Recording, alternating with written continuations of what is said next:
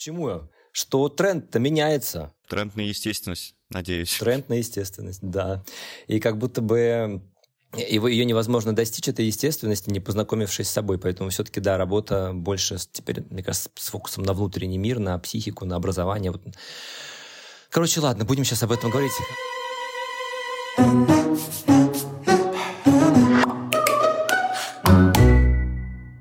Короче, всем привет. У нас сегодня в студии очень э, необычный гость. Я бы сказал прямо жданный. Антон Иванов. Давай ты представишься сам. Да, привет, Антон. Привет. Представь себя сам, пожалуйста. Хочется из твоих уст услышать. Да, конечно, давай. Я главный редактор бренда, теперь мы говорим не журнала, а целого бренда Man Today. Это то, что раньше было Men's Health, но после последних событий стало уже российским брендом Man Today. Журнал, сайт, соцсети, телеграм. То есть целая такая подборка самых разных источников информации про лайфстайл для мужчин. Супер. А, Федор. Да, всем привет. Э, Антон, спасибо, что пришел к нам. Очень рад тебя видеть. Как уже Виктор начал, давайте поговорим сегодня за э, кризисы, за, за, наверное, первая тема, которую поднимем. Сразу не будем. Давайте с места в карьер, не будем расходиться. Думаю, профиль наш понятен. В прошлом выпуске тоже. Гость интереснейший, и жаждем его услышать и поговорить с нами, и его вопросы к нам. Поэтому а, понятно, что как раз ты начал, что меняется бренд, меняется вообще восприятие, меняется восприятие людей к самим к себе, к требованиям социума и так далее, и так далее. Да и вообще сейчас мы находимся в целом в большом кризисе по всем спектрам нашей жизни, просто от А до Я, от внутреннего до внешнего, назовите свое, как говорится, you name it. Поэтому а, Антон, расскажи, пожалуйста, может быть, твое мнение или позицию или начало разгона про иммунитет и кризисы, мы про кризисы как данность э, нашей жизни. Слушай, ну, во-первых, от кризисов мы никуда не денемся, и наша жизнь это только подтверждает, потому что если посмотреть историю страны, там, 32 года сплошных кризисов, по крайней мере, мы меряем свою жизнь промежутками от одного до другого. Мы все помним там 98 год, 2008 год, и дальше пошли, да и, собственно, с чего все начиналось, с развала СССР. Э, я считаю, что кризис это здорово, потому что он не дает нам стагнировать, он не дает нам стоять на месте, он всегда представляет очень много возможностей, в первую очередь для развития. Главное не пугаться их, не запираться в себе, а видеть в изменившейся реальности какие-то для себя новые варианты. И, собственно, вся история человечества, она, наверное, показывает, что такие варианты всегда есть. Если мы вспомним, например, там, Великую депрессию, да, тоже большой кризис, который в свое время породил Америку, он породил не только кучу негативных вещей, но и крупные бизнесы, например, та же компания Samsonite, она предложила чем, чемоданы на колесиках тогда, потому что люди все время переезжали с места на место в поисках работы, таскать вещи было неудобно, появились чемоданы на колесиках, на них вырос спрос, люди стали их покупать. То же самое, по-моему, тогда появился скотч, которым легко было чинить разные износившиеся вещи. Или компания Adidas, которая после, в послевоенной Германии, где осталось очень много каких-то частей военной формы, использовала ее для пошива, в первую очередь, обуви, потому что людям не хватало именно этой части гардероба. Поэтому, да, очень сложная была жизнь, но она не мы ее выбираем, а, а мы выбираем, как на нее реагировать и что с этим делать. И как показывает практика, очень многие видят в этом хорошее и начинают какой-то новый этап, будь то личностный, будь то бизнесовый или какой-то еще. То есть это все часть жизни, надо принимать и брать от нее все. Есть гипотеза, что в период вот этих там э, черных лебедей, когда они прилетают и что-то начинает драматично меняться в мире вокруг тебя, то один из способов не рассыпаться, а двигаться вперед и даже, возможно, выиграть в этом, это такая инновация. Условно говоря, скорее даже какая-то внутренняя инновация, то есть как-то пересобрать себя или бизнес, которым ты руководишь, как-то по-другому вообще посмотреть, э, не таким неконвенциональным уже путем на то, что происходит, чтобы вот реально таким стать условным Адидасом э, или Самсонайтом, там, вот в текущей ситуации, да, когда сквозь там годы, десятилетия потом скажут, ну вот там, не знаю, в России в 23 году вот в такой ситуации непростой зародились такие-то прекрасные бизнесы, идеи, такие личности там выросли. Вот Возвращаясь к вопросу про инновации, есть ли у тебя какая-то твоя внутренняя инновация или какие-то инструменты, которые ты уже сейчас вот в этой системе изменений э, мироустройства применяешь в своей жизни или, может быть, в жизни э, организации, э, главредом которой ты являешься, да, как, как ты справляешься вот с этими изменениями, что тебе помогает, может быть, что-то, что будет полезно нашим слушателям тоже от тебя забрать как советы. Ты знаешь, я, наверное, начну немного издалека. Мне кажется, что мне помогает то, что я никогда не был отличником и никогда не был таким паинькой, а скорее был хулиганом и трошником. И я привык со школьных еще времен все время находиться в ситуации какой-то условной жопы, из которой надо как-то выбираться. Ты, когда ты пришел, ничего не знаешь, когда ты не сделал урок, у тебя там контрольная, когда ты уехал куда-то работать, вернулся, у тебя сессия. То есть я все время был в, в положении человека, которому надо выкручиваться. И вот это, мне кажется, отчасти относится не только ко мне, но и ко всему нашему обществу, потому что вот эта вот череда кризисов, через которые мы проходили, она была определенным уроком.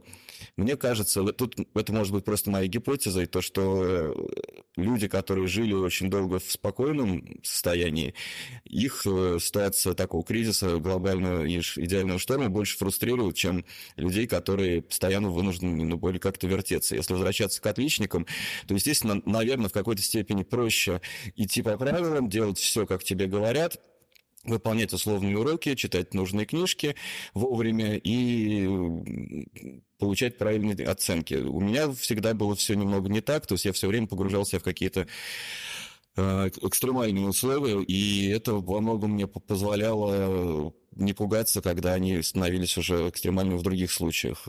Например, я учился на журфаке МГУ и в международном отделении, и там, к счастью, так учеба была построена, что никто нас особо не загонял на пары. То есть, в принципе, довольно свободно, потому что руководство понимало, что во многом у нас все это связано с практикой, нам нужно где-то работать и так далее.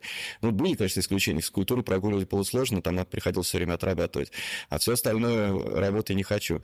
Я курс со второго э, стал работать на выборах, тогда еще это было довольно прибыльно и распространено.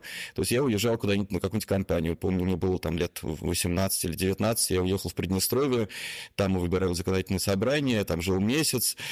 А в конце нас э, сделали персону Минонграда, но я улетел чуть раньше, поэтому все обошлось для меня. Я могу по-прежнему ездить в эту непризнанную республику. Ну и дальше пошло Иркутск, Красноярск, Нижний Новгород, другие города. То есть я все время отсутствовал. Я приезжал и был вынужден сдавать эти сессии в каких-то таких сжатых условиях и готовиться ночами. Позже, когда я уже работал, меня никогда не пугало, если в какой-то последний момент свалился какой-то сложный проект или параллельно с основной работой надо было сделать какой-то журнал для какой-то компании или вести какие-то соцсети. То есть, ну, знаешь, говорят, вот сделай это. Я такой, ну, Наверное, смогу. То есть у меня нет какого-то внутреннего стопора. Мне даже иногда бывает интересно. Я нахватаю столько каких-то проектов, работы, каких-то встреч, выступлений. Думаю, господи, как это можно все вытянуть. И мне просто даже искренне внутри себя мне не страшно, а мне просто интересно, как я еще раз вылезу из какой-то вот такой сложной ситуации. Меня это как-то во многом мотивирует и подталкивает. То есть новые вызовы меня заставляют как-то шевелиться быстрее и открывать в себе в том числе что-то новое. То есть вот, наверное, это классное, классное качество, наверное, для многих мужчин, когда ты хочешь э, ставить какие-то новые цели. И эти цели приходят, и ты не запираешься в себя, там вот, будь то какие-нибудь забеги, триатлоны, то, что сейчас многие тоже для себя находят. Меня всегда такие какие-то интересные вещи не тормозили, а То есть такой интерес, здоровый интерес к жизни. То есть переход от, не столько от результатов, сколько от жизни в, в самих ну, в проявлениях этой жизни. Да, То есть да, даже да. не столько да, от да. кризисов, сколько именно к вызовам, как как не то, что как части жизни, как вообще самой сути жизни в, как, в каком-то смысле, прохождение через эти все вызовы и так далее. Да, и оно как бы by design, получается, защищает да, есть... тебя от, вот там, я не знаю, давай так назовем в широком смысле разочарования, ну так в бытовом, просто там условно от разочарования, от падения, от неудачи и так далее, потому что, опять же, ты делаешь из этого, ну как это, грубо говоря, в, в себестоимость условно включаешь в продукт, как жизнь, и, и идешь дальше. И от какой-то стагнации тоже, потому что время интересно, что-то новое, новое, новое идет. И в какой-то степени это можно сказать, что где-то я плыву по течению. То есть на меня сваливаются какие-то проекты, я говорю, хорошо, я за них возьмусь. Но скорее, ты знаешь, я не объезжаю какие-то пороги, я в них пускаюсь, и на этих волнах э, и для себя что-то новое нахожу. И такие, если говорить про бизнес, какие-то сторонние проекты, они всегда потом как-то помогают текущему проекту, у тебя больше знакомств, у тебя больше каких-то знаний о чем-то. Ну, то дело, например, в прошлом прошлом году книгу про московское московскую промышленность, ездил по каким-то заводам. Не могу сказать, что у меня было для этого времени особенно, но как-то там, как-то все это выкрыло. В итоге это все тоже пригождается и для основного бренда, и для того, как ты понимаешь, как перестраивается в самый разный бизнес. То есть, в общем, я с такими открытыми глазами и распахнутыми объятиями кидаюсь во все эти приключения. Uh, у тебя трое сыновей, правильно? Да, здесь то же самое было. То есть... Ты успел еще, да, то есть ты параллельно с этим, это просто очень важный момент, ты еще успел как бы здесь в семью инвестировать и uh, появить на свет, пускай это как-то странно звучит, но не знаю как. Короче, а ты своим сыновьям сейчас вот в такой ситуации как бы что говоришь условно, ну, как отец, uh, как помогаешь им, возможно, через какие-то неопределенности проходить? То есть вот э, что ты в них вкладываешь условно, чтобы они тоже, как ты, или, может быть, даже лучше, чем ты, могли жить жизнью, вот, ну, не боясь вот этих вот, там волн, ураганов, торнадо, просто спокойно как-то встраивались в эту систему и развивались вот дальше? Наверное, основной принцип, то, что я понимаю, что они, во-первых, абсолютно самостоятельные, отдельные люди, которых я глобально ни, ни, ничему уж точно силой не научу, поэтому что-то они видят, что делаю я, из этого они могут делать выводы. При этом я прекрасно понимаю, что они совсем другие, чем мы, они воспитывались и жили совсем другой реальности. И даже если переходить к каким-то вещам, знаешь, ну, не читают, да, ну, господи, я думаю, будь у меня там интернет, смартфон в свое время, наверное, я бы тоже не так много читал, но не могу сказать, что я в совсем подростковом возрасте много читал. То есть я скорее стараюсь с ними говорить на равных. И даже если я не принимаю как-то их позиции, их поступки, то я не буду устраивать бунт и какую-то активную противодействие этому. То есть я, мне это интересно, и интересно настолько же, насколько если я общаюсь с друзьями. Вот мы с вами будем говорить, и меня что-то не, будут принимать. Я же не начну вас жестко поучать и одергивать. То есть также я подхожу и к тому, что делают они, и мне кажется, что вот этот инструментарий понимания ценности своего мнения, то, что другие могут его принимать, и умение слушать и не ждать, что тебе дают по рукам, для них будет важнее, позволит им легче найти то, что им действительно близко, то, что им хочется делать. Ну, банально, знаешь, вот мы ездили там на День открытых дверей на журфак. У меня старший mm-hmm. сын в этом году школу заканчивает, средний в девятом классе, а младший в следующем году в первый класс пойдет. Мне, наверное, проще было бы им помочь э, в карьере и в обучении, если бы они пошли как бы по проторенной дорожке, где я учился, там в ту, в ту же самую журналистику или в пиар, или куда-то вот в эти сферы. Собственно, я так сделал, потому что у меня мама журналист, э, дядя журналист, дед журналист. Но я вижу, что им это неинтересно, при этом они там какие-то пробуют свои бизнесы, они там продают какие-то кроссовки из Китая, их покупают там как-то. И им нравится, это не только с точки зрения продаж, они там изучают дизайн, культуру вот этих всяких сникерхедов, как это устроено, ну, как бы это для меня это здорово, и мне, мне, мне не кажется, что вот что ж такое, вы могли быть там интеллигенцией, гуманитариями, а вы стали какими-то торгашами. Ну, по мне, так это вполне себе интересная история, потому что там определенная культура, это их путь. В общем, что из этого могу сказать? Мне очень хочется, чтобы они знали, что я всегда их поддержу, я всегда буду их другом, и мне хочется, чтобы вот эти отношения не закончились в тот момент, когда они выросли, выдохнули и ушли из дома по своей дороге, а чтобы они понимали, что они и здесь были достаточно свободны в своих решениях и, и дальше, и чтобы эта свобода помогла им быть счастливыми и успешными именно в том, что их делает счастливыми и успешными. Ну и как будто бы то, что ты говорил в начале про свой подход в целом жизни, он как раз не про проторенные дорожки был. Он как раз... Э, мне в... вспомнилась мысль о том, что главное, чтобы было не скучно. Вот как будто я где-то между строк слышал что-то такое условное, там про интерес, про интерес к жизни и так далее. Поэтому как будто бы это все сходится с тем, что да, и, и не проторенные дорожки, может быть, там условно тебе это было удобнее или как-то полезнее в тот момент, когда ты поступал в университет, но да, то есть как будто бы это все сходится в, в, в одну философию, одну и ту же. Да, но знаешь, в чем сходится? Потому что, как я рассказывал, я всю дорогу больше работал, чем учился. То есть ну, это, я считаю, школу в АИФе работал, где мама работала, потом эти выборы, и дальше пошло, ну, тоже рано женился, и надо было деньги зарабатывать. И сейчас это очень похоже на то, что сегодня требует э, текущая реальность. То есть вот на пять лет сесть за парту, и особенно в таких профессиях, как там журналистика, да, я не говорю про врачей или там юристов, где действительно надо много базы себе наработать. Здесь скорее ты работаешь над какими-то скиллами, ты работаешь над какой-то эмпатией, ты работаешь над какой-то креативностью, которую ты, которую ты можешь получить и в полях, ты можешь, как вот раньше подмастерье с ремесленниками, то есть с кем-то вместе работать, от него что-то черпать, потом открывать какой-то свой бизнес рядом. Поэтому мне не кажется, что даже если они не пойдут получать высшее образование, я не думаю, что это минус, потому что текущая реальность подталкивает к тому, что мы должны все время учиться чему-то новому. Вот мы с вами, наверное, там пять лет назад никакие подкасты не писали, и не умели, и не, не знали, как это делается. И, и не понимали, зачем. Да. И также будут сейчас ребята учиться всю жизнь, поэтому не хочется, чтобы у них отпало это желание учиться из-за того, что их э, силой затолкали в какой-то вуз и заставили штудировать какие-то фолианты, а хочется, чтобы они развивались и учились именно тому, что им интересно, то есть чтобы сохранялся этот интерес к учебе, потому что, наверное, через интерес к учебе у тебя появится умение учиться. В школу, наверное, все-таки в большинстве своем сегодня это так и не научилось сдавать. Естественно, много зависит от преподавателей, но скорее люди туда идут через силу. 1 сентября всем не хочется туда идти, а хочется, чтобы вот после выхода из школы они поняли, что действительно есть в обучении куча классного и полезного, и прикольного, интересные люди, вот скорее собирали по крупицам то, что им нужно. Благо сейчас есть куча там онлайн-историй, где ты можешь, э, понравится тебе этот преподаватель, с ним занимаешься, понравится тебе такой курс, вот добавил себе. То есть скорее как в компьютерной игре, ты добавляешь своему аватару какие-то способности, а не просто слушаешься каких-то ну, пожилых И профессоров. Меня, это тоже хорошо. Хотя у меня к тебе вопрос. А, поскольку ты стоял у истоков зарождения трендов а, в начале нулевых вместе с журналом, да, и мы это обсуждали с тобой там лично, угу. и сейчас поговорим об этом, когда вы, условно, там стали прародителями там, любви к фитнесу, научили одеваться мужчин в России и а, зародили определенные тренды. Вот сейчас вы тоже стоите у истоков с новым брендом, с таким а, трансформированным, да, вы тоже будете определять а, как-то ландшафт, как будет выглядеть там современный мужчина в России будущего.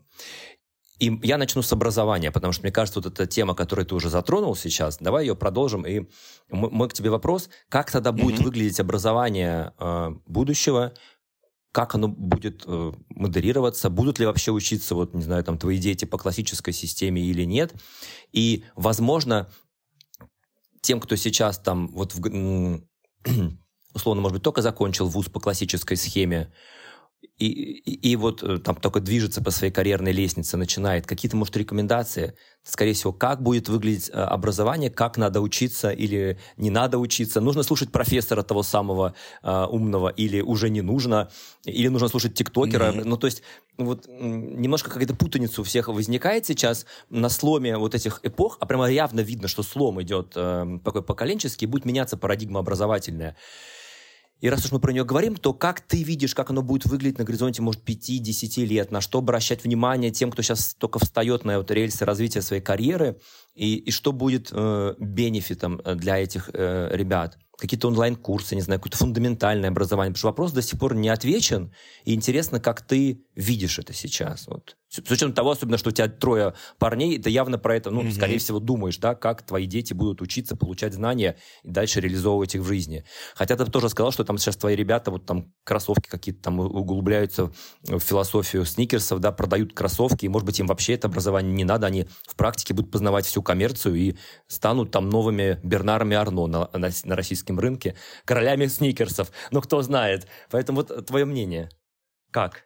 Слушай, ну, во-первых, э, учитывая, что у меня трое пацанов, э, в настоящее время мне будет спокойнее, если все-таки они станут студентами по определенным причинам. Но дальше мне кажется, что образование станет, с одной стороны, более гибким, потому что э, иначе оно не выживет. Оно будет гибким с точки зрения запросов рынка, то есть будет больше аналитики по, по, по поводу того, какие специалисты выпускают сейчас в большом количестве, каких будет не хватать. То есть вот такая появится, наверное, может быть, с использованием искусственного интеллекта модного сейчас, система, где ты сможешь посмотреть, в каких областях действительно есть востребованность. То есть не ходить, как сейчас ходят, или мы ходили в потемках, пытаясь понять, что найти какой-то компромисс между своими желаниями и тем, что на рынке будет востребовано, а будет такая подсказка для тебя. Потом мне кажется, что оно станет более таким комбинированным, когда ты сможешь действительно под себя собирать некие эм, вещи, не исходя из сформированной программы, а исходя из того, что для твоих компетенций будет нужно. И, наверное, будет продолжаться серьезный тренд на всякие академии и курсы при крупных компаниях, будь то Яндекс, будь то Google, будь то ВК или что еще. Они заинтересованы в том, чтобы ловить этих э, айтишников или других специалистов довольно рано, готовить их для себя, э, делать их лояльными своей компании, брать их на, еще на достаточно дешевых условиях и развивать внутри себя. То есть мне кажется, что для молодежи пример таких крупных компаний, которые очень тесно связаны с цифровым миром, в котором они живут. То есть у меня дети очень много переписываются там в том же ВК. И им эта компания явно симпатичнее, чем условный МГУ, МГУ или МГИМО, потому что это что-то стоящее вне их реальности. А здесь это тот при, приятный им мир, который они уважают. И, наверное, они будут двигаться в какую-то эту сторону. И опять же, знаешь, есть столько примеров людей успешных, которые добились этого своего успеха без э, высшего образования, будь то Стив Джобс, там, э, Билл Гейтс, Илон Маск, э, Цукерберг и так далее. То есть это люди, которые потом получили образование, но в какой-то момент они поняли, что ценность их идеи и ценность того, что они могут сделать сейчас, и ценность того времени, которое они потеряют, в кавычках, э, в ВУЗе, они просто понимали, на что его использовать. Я не говорю, что это время потерянное. Естественно, они не тратили его просто там на развлечения, а тратили именно на то, чтобы развить то, что им, им кажется важным. Вот, наверное, будет здорово, если образование сможет дать людям более четкую связь между тем, что, что они делают сейчас, и что они получат потом. И что, если тебе интересно это, то тебе полезно еще получить вот это, и вот это, и вот это. То есть вот как-то Опять же, ну, знаешь, как я сказал, может быть, геймификация, то есть, возвращаясь к играм, ты видишь некого, выбрал себе некого героя, которым ты станешь в жизни, и ты понимаешь, что, что тебе надо добавить в его умение для того, чтобы он прошел этот путь и двигался дальше. Уровень. Угу. И только как раз хотел добавить про геймификацию, потому что она действительно очень распространена в современном образовании, да и вообще да. в целом как, как, как методология управ... не управления, скорее модификации, мотивации конкретного человека в нужную сторону. А я как будто бы мне кажется, что вот это такое инкрементальное образование, то есть когда мы говорим про скилл, который инкрементально набирается, вот все, mm что ты говоришь, Антон, это как будто бы оно все очень классно ложится, если ты умеешь учиться, если у тебя есть вот этот навык правильно брать это обучение. Как будто бы, мне кажется, все равно есть вот роль первоначального фундаментального, ну, отчасти прям придем к словам фундаментального образования, там, я не знаю, грубо говоря, ну, хорошо, какие-то крупные направления, там, естественные науки, раз, журналистика и там печатное слово или вообще слово как таковое, два. То есть вот по таким крупным направлениям как будто бы фундаментальное образование все равно имеет место быть просто потому, что оно может дать буфер временный человеку. Где-то, опять же, как ты говоришь, прекрасно, я с тобой здесь очень согласен про позицию троечника, да, что как раз, ну, вот эти там 4, 5, 6 лет, они нужны были для того, чтобы понять, как тебе вылезать из этих задниц как, э, как в них не попадать, как оценивать риски того, что эта задница выгребаемая, или тебе mm-hmm. нужно немножечко эти риски хеджировать и как-то пытаться здесь жонглировать, уже пора начинать. Вот... Слушай, ну, давай тогда я... Да, давай, или я могу ответить. Смотри, я сейчас буду, конечно, фантазировать во многом и рисовать некий идеальный мир. Но мы же понимаем, что нет скучных предметов, есть скучные преподаватели. То есть любым Скучные дети есть. Да, можно заинтересовать, но это тоже есть. Но в целом детям интересно учиться, если у них есть, если им это преподносят э, классно. И тут начинается моя фантазия, что, возможно, вот с тем, что у нас сейчас больше такой цифровой мир, ты не привязан к какому-то одному району, где ты ходишь в школу, потому что она рядом, и тебя в другую просто не довезут, и ты сам не доедешь. Ты можешь, э, если у тебя родители в это хотят сильно вовлекаться, ты можешь получить э, лучших преподавателей, лучших для себя, самых близких тебе, интересных и комфортных во всех тех э, предметах базового цикла, о которых ты говоришь. И тогда ты, ты будешь не из-под палки изучать какую-нибудь там алгебру, физику, химию и так далее. Я их привожу в пример, потому что я гуманитарий, и для меня это, конечно, было не, не самое приятное. Мне хочется верить, что мы сможем э, сделать для детей вот это вот классное время школы, оно действительно классное, потому что это же ты свободен во многом, хоть ты должен учиться, у тебя коллектив, у тебя друзья, у тебя первая любовь, у тебя куча каких-то тусовок, ты меняешься, развиваешься. Не хочется, чтобы это время было омрачено такой вот какой-то тюремной историей, когда тебя загнали в класс и мучают тебя. А хочется верить в то, что эти дети смогут с помощью своих родителей, с помощью классных преподавателей э, уже на этой стадии полюбить учиться, потому что непопулярные преподаватели будут э, отпадать просто потому, что с ними не захотят заниматься. Я не знаю, как это будет технически организовано. То есть понятно, что, наверное, онлайн можно подключить сколько угодно детей, но ну, кто проверит уроки и так далее. И, наверное, только онлайн тоже не работает, потому что школа — это там социализация и, и какие-то социальные навыки. Ну вот мне хочется верить, что, естественно, базовый никуда не уйдет, но в этой системе получения знаний будет больше любви, больше интереса, больше кайфа, чем это есть сейчас. У меня к тебе провокационный вопрос. С одной стороны, я думаю, что Big Data и правда позволит персонифицировать образование для детей и сделать его более интересным, таким более сервисным, чтобы э, дети могли, или родители за детей могли как-то выбирать на базе их интересов, психотипа, а, потому что mm-hmm. это очень важно э, и влияет на восприятие материала. Вот такого там и преподавателя, и курсы, так, чтобы дети максимально получали пользу от своего базового образования и формировались в индивидуальном уже ключе, вот пользуясь вот этой диджитальностью, да, гибкостью этого современного мира. Но с другой стороны, у меня э, стоит такая дилемма. Э, есть проблема того, что обучение становится слишком сервисным. Например, преподаватели, э, преподаватели отсекают по низким баллам. Ну, как водителя такси. И это будущее mm-hmm. однозначно. Плохая, плохие баллы, ты вылетел из там рейтинга. Но ведь баллы ставят, условно, недовольные дети или недовольные родители, которым возможно, может быть, чуть более жесткий и требовательный преподаватель просто не нравится, потому что он ну, как-то, может быть, просит с детей результат, а им хочется влюбляться, геймификации и вообще ничего. Я сейчас, конечно, тоже в, в крайность ухожу, но ведь такое тоже может быть. Потому что образование обретает сервисную функцию, и мы в Штатах это видим, как талантливые профессора лишаются позиций просто потому, что они не так что-то сказали студенту, а еще с их позиции новой этики, diversity и прочее, там люди лишаются просто вот так позиций, потому что ну, что-то не так сказал, хотя не отнимает его талантов. Вот в нашем поколении был культ э, высшего образования, и понятно, что был какой-то постоянный рост, э, открывались какие-то новые частные университеты, институты, без диплома ты как бы никто. Но получилось, что некий провал, что сейчас э, в, в профессиях таких профессиональных и прикладных, которые тоже востребованы, тоже хорошо оплачиваются. Вчера у меня был зум с ровным там заводом заводов, им нужны такие специалисты которые будут развиваться у них внутри, и на фоне упомянутой цифровизации их производства они тоже будут не просто у станков, они будут превращаться в операторов, там все это с каждым новым поколением техники, они будут все более развиты, но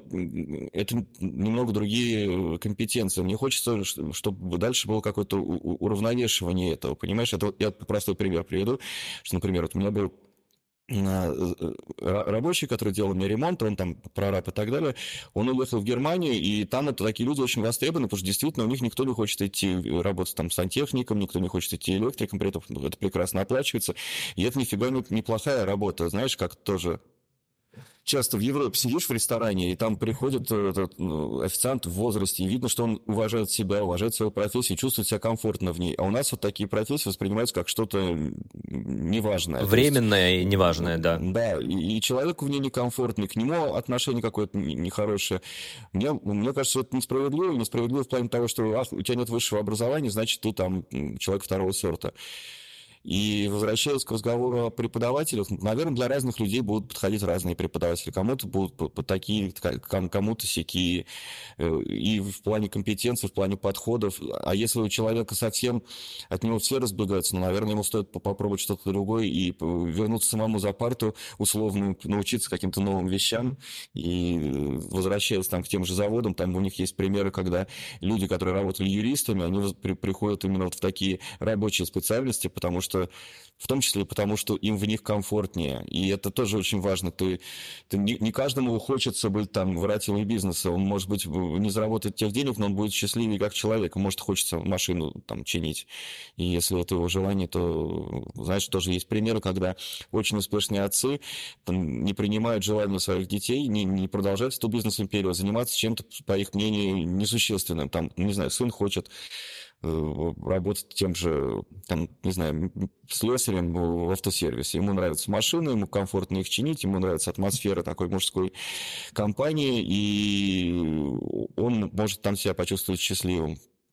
То же самое, наверное, можно относить и к к образованию. Кому-то будет комфорт с одним преподавателем, кому-то с другими. Мне кажется, что вот совсем уж э, если преподаватель просто чем-то специфичен, кому-то не подходит, наверняка кому-то именно его специфичности подойдет. Как с тренерами. Одним нравятся жесткие тренеры, одним нравятся более такие гибкие и эмпатичные тренеры. Мы же все разные. Наверное, здорово будет, если во всех областях нашей жизни это будет признаваться, цениться, и мы будем находить более такие тесные связи себя с другими людьми, себя с работой, себя с, со своим путем жизни. То есть мы двигаемся в сторону персонализации такой, глобальной персонализации ну, всего. Ну, ты тоже понимаешь, что мы фантазируем, ну, кто знает, мы же там 2-3 года назад тоже не знали, куда, где мы окажемся, и, и что, если бы только от нас зависело, я просто вот хочу верить, что будет э, лучше, что счастье всем, и чтобы никто не ушел обиженным ну, отчасти, конечно, фантазируем, но еще в, в эту же копилочку, там, например, великое увольнение на Западе mm-hmm. 21 года, тоже, что многие, кто сейчас переходит именно в формат фриланса, ИП и так далее, тоже говорит о том, что есть спрос рынка на более нишевые, но более индивидуальные, более... Компетенции. Вот, в, в, в, в такой терминологии, о которой мы говорим. Да, именно персонализированный какие-то уникальный набор, уникальный трек, уникальный трек обучения, уникальный набор как раз говорит о том, что дробление рынка приводит потихонечку, и этот тренд уже виден, не столько даже фантазийный, о том, что да, это ниша, да, ты будешь зарабатывать меньше, но ты будешь зато находить лучшее соприкосновение своих клиентов с там, исполнителями, заказчиками, ну, любой аналог вот этих взаимоотношений. Здесь понятно, что да, что все будет очень сильно меняться, и ты прав, действительно, многим невыгодно держать в штате сотрудника высокооплачиваемого на какой-то должности, когда они могут его э, точечно подключать, то есть это, даже они бы не могли себе его позволить на постоянке, а тут они его подключают на проект, он имеет возможность работать на разные компании, работать из дома, если ему это комфортно, они получают качественного специалиста. И раз я упомянул про, про какие-то более рабочие специальности, то здесь тоже, тоже это будет развиваться. Например, э, дистанционное управление какими-то крупными машинами, будь то там экскаваторы или какие-то дробилки, или, не знаю, там э, карьерные э, самосвалы. Сейчас людей надо заманивать в эти места, их надо перевозить на какие-то крупные объекты и сидеть в каких-то бытовках. Я уверен, что в будущем такой специалист у себя дома, у него будет условный, если мы говорим про геймификацию, э, джойстик, вот полный этот э, симулятор этой машины рабочей, и он может подключаться и работать удаленно. Причем он поработал у себя в световой э, день, дальше он пошел спать, контроль над машиной взял специалист из другой части мира, где сейчас день, и там продолжается бесперебойное производство, людей не надо транспортировать, не надо селить. В общем, Какая-то фантастика, конечно, но, но судя по тому, как быстро меняется мир, наверное, мы это увидим. Интересно, здорово. Будет очень интересно послушать этот подкаст через 20 лет. Нет, я думаю, хотя нет, с текущими скоростями, я думаю, лет через пять будет интересно его послушать, мы уже многое будем понимать там, да. Потому что сейчас вот Forbes выпустил э, такой ретро-обложку с, с этим, с Мордашовым, по-моему, они это сейчас... И как, как было 20 лет назад, о чем говорили олигархи, как они там видели будущее. Тоже интересно, кстати. Но не будем уходить туда. А как выглядел м, ваш э, портрет читателя 20 лет назад и как он выглядит сейчас, на кого вы целитесь? Кто сейчас этот, кто сейчас этот мужчина, кто, кто он, кто он сегодня? Вот очень интересно. Вот с учетом того, что мы сейчас все обсуждаем, кто он сегодня и кто он завтра, вот как вы это видите? Ну, если говорить про наш кейс, вообще про кейс нашей страны, то действительно мы попали в такой момент бесконечных перемен. То есть скорость, с которой менялась жизнь в России, она зашкаливала. Я разговаривал со многими иностранцами, крупными руководителями компаний, которые переезжали сюда жили здесь э, долго, с 90-х. Они говорят, что они, бы, они такой скорости изменений не могли э, получить ни в одной другой точке мира. И, и сделать такой карьеру тоже не могли, потому что француз мне рассказывал, который э, приехал сюда, и тоже там всякие приключения, и приключения его как молодого человека увлекало, потому что какая-то совершенно странная действительность была.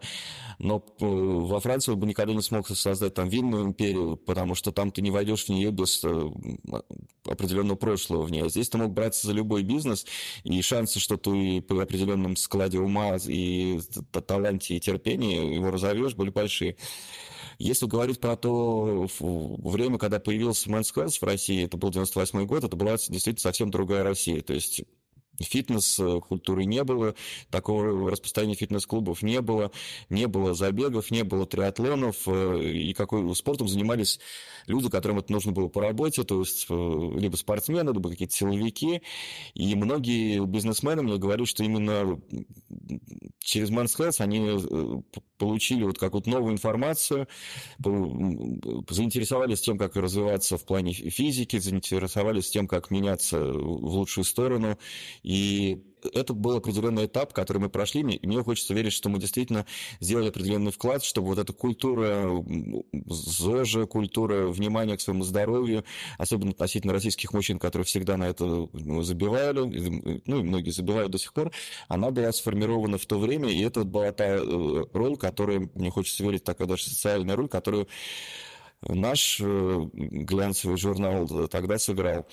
Сейчас мы хотим развиваться дальше, мы хотим э, помогать, я вижу запрос э, от читателей, от слушателей подкастов, что действительно им интересно и в плане психологии, и в плане каких-то ценностей, и в плане э, развития какого-то инклюзивного общества. То есть если тогда мы прививали моду на что-то внешнее, на внешний облик, будь то одежда, будь то там кубики пресса, часы, машина, и действительно всегда глянцевый мир и мир лайфстайла, он был про вот это, про внешние проявления, про то, про красоту, это тоже важно. Но сейчас все идет скорее в глубину, то есть людям в этом уже более-менее разбираются, но им хочется разобраться с чем-то более таким глубоким для себя, с, в отношениях с другими, в отношениях с детьми, с партнером, с, с, коллегами, главное, с самим собой, чтобы найти какую-то гармонию. И мы вот и про это и про то, как, э, ну вот я уже упомянул в отношении с другими, действительно, наверное, мы убедились в последние годы, что самое главное люди. И даже вот уход каких-то крупных компаний, крупных брендов показывает, что если команды остаются, эти команды могут здесь продолжить дело даже без какой-то громкой вывески. И точно так же под громкой вывеской команда, которая слабая, никогда ничего не сделает. Поэтому действительно мы, мы про людей, мы про отношения людей между собой и про то, как, как э, стать лучшей версией себя не только только для себя, но и для э, окружающих. И вот как-то двигаемся в эту сторону. Это видно на примере там кучи других брендов, которые здесь остались, я имею в виду лайфстайловых. Тот же там домашний очаг, который сейчас называется новый очаг, а у них была обложка с Грачевой, который муж отрубил руки, они делали номер про то, как нам нужен закон о домашнем насилии, делали материал, номера, посвященные как раз образованию будущего, то, почему школа такая травматичная, почему, что делать с буллингом, что делать с нелюбовью детей ходить в школу. И э, я думаю, что в 90 было сложно представить, что глянцевые журналы будут нести такую повестку. И судя по тому, что их хорошо раскупают, вот у нас три дня назад вышел номер, сегодня пришла информация, что э, весь тираж, который мы отдали Wildberries, был за три дня раскуплен. То есть людям это интересно. Люди могут найти теперь что-то э, легкое, быстрее, то есть в интернете и так далее. Мы присутствуем в интернете, естественно, тоже, но если мы выпускаем какую-то печатную версию, то ближе теперь уже не к газете, вот с новостной повесткой, а ближе к какой-то книге, буказину, то есть это какая-то концепция единая, объединяющая все это, это единую мысль, то есть что-то такое, что ты, может быть, даже не выбросишь по истечении месяца, а оставишь на полке, потому что тебе захочется к этой информации вернуться и, и опять же, возвращаясь к каким-то текущим тоже трендам, чтобы было понятно, что эти деревья, которые срубили ради этой бумаги, погибли не зря.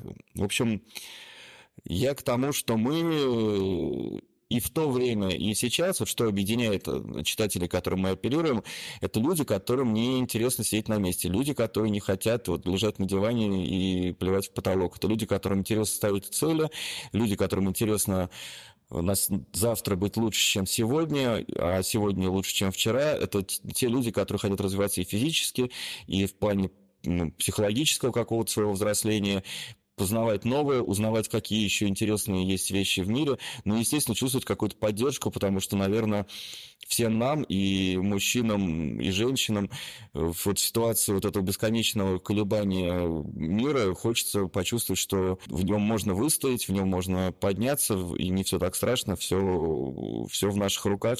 Ладно, не все в наших руках, но хоть что-то в наших руках, и ну, ну да, есть то, на что мы все-таки можем влиять. И как раз, да. мне кажется, важно понимать, на что мы влияем, на что нет, и формировать свою жизнь, исходя из этого. Скажи, пожалуйста, а помолодела как-то аудитория ваша, постарела? Я не знаю, какой сейчас средний возраст читателей, поменялся ли он за 20 лет? Очень интересно узнать вот эти цифры. Он, во-первых, очень разный. То есть те, кто читают нас в Телеграме, это одни люди, те, кто читают онлайн, это другие люди, те, кто читают в Пейнте, это третьи люди, подкаст аудитория, это еще какие-то люди. Поэтому то, что мы предлагаем на разных площадках, оно может немного отличаться. И, знаешь, это не конечная история, потому что мы сами все время ищем вот какие-то пути как сделать из всей этой э, э, немного разрозненной истории с разными площадками что-то единое, потому что все-таки в цифровом мире мы, мы должны подчиняться каким-то алгоритмам, которые там влияют на охваты и прочее. То есть мы должны смотреть на много чего. Онлайн-аудитория моложе, э, печатная аудитория старше. То есть, да, печатная аудитория, естественно, повзрослела, потому что вот то, что мы говорили в отношении детей, действительно подрастающее и подросшее поколение читать бумагу отвыкает, и поэтому им комфортнее брать что-то из соцсетей, брать что-то из мессенджеров, брать что-то с сайтов. Но это все время меняется. Это прям такой процесс, который в моменте может измениться. Такая мультиплатформенность. И возвращаясь к этой теме как раз дробления платформ, то, что ты сейчас сам сказал, их сейчас стало много. Mm-hmm. Вот и, и все советуют что-то, все эксперты стали, да. Вот эм, как вообще, как, как вот мне, например, как, ну, все-таки такому человеку, находящемуся на стыке эпох тоже, потому что я, я там взрослел и рос, читая э, Men's Health, условно, да, заходя в свои там прекрасные 20 лет, а Сейчас мне 40, я себя все равно там чувствую прекрасно, бодро, э, и мне тоже хочется какую-то поддержку, да, иметь, э, почитать какую-то классную статью, понять, какие тренды, и я начинаю разрываться. А, например, а печатная версия это более эм, экспертно, чем digital-версия. А в digital мне что почитать? А как мне понять в диджитале, что вот это эксперты, а вот это не эксперты? И я, например, начинаю ломаться. Мне хочется за минимум времени потребить максимум полезной информации и двигаться с ней дальше, принимая там решения и живя с этим, да, как-то. А что делать-то с этой мультиплатформенностью, да? И как вообще в этом выжить? Ну, это вышло, это вообще тренд, то есть тренд на такое создание экосистем, создание каких-то вселенных Марвел и прочее, то есть э, где сочетается много всего. Мы, когда появились, когда были, мы всегда были таким э, действительно полезным, прикладным и экспертным СМИ. И мы продолжаем с этим работать. Если мы говорим про цифровую реальность, то мы выбираем из того количества советчиков, блогеров, которые существуют, там тех, э, кто действительно несет что-то полезное и удобоваримое, потому что, не будем скрывать, много и антисоветчиков, которые наговорят всякого разного, что принесет только вред. И с помощью каких-то коллабораций с ними мы помогаем и им, и, и себе. То есть часть их аудитории начинает их читать у нас, они получают какую-то дополнительную для себя бенефиты. Вот простой пример, когда мы перезапускались, у нас всегда была такая э, должность, как фитнес-директор, который отвечает за то, чтобы наша фитнес-повестка была грамотной и правильной. И мы взяли э, Дмитрия Путылина, блогер, в прошлом топ-менеджер Mitsubishi, который э, всегда увлекался фитнесом, в какой-то момент понял, что ему работа топ-менеджера меньше нравится, чем работа в спортзале, получил в Голландии, в США образование именно фитнесовое, очень в это погружен, и у него там ну, было 700 тысяч подписчиков на тот момент. То есть он подключился к нам, нам это дало то, что в, цифру к нам пришли и его читатели, ему это позволило то, то, то что он работая, например, с западными какими-то партнерами или отправляясь на какой-то конкурс или на какую-то конференцию, ему не приходилось объяснять, вот я блогер из России, он просто мог сказать, я фитнес-директор Man's Health на тот момент. То есть это всем было понятно, что он обретает какой-то вес.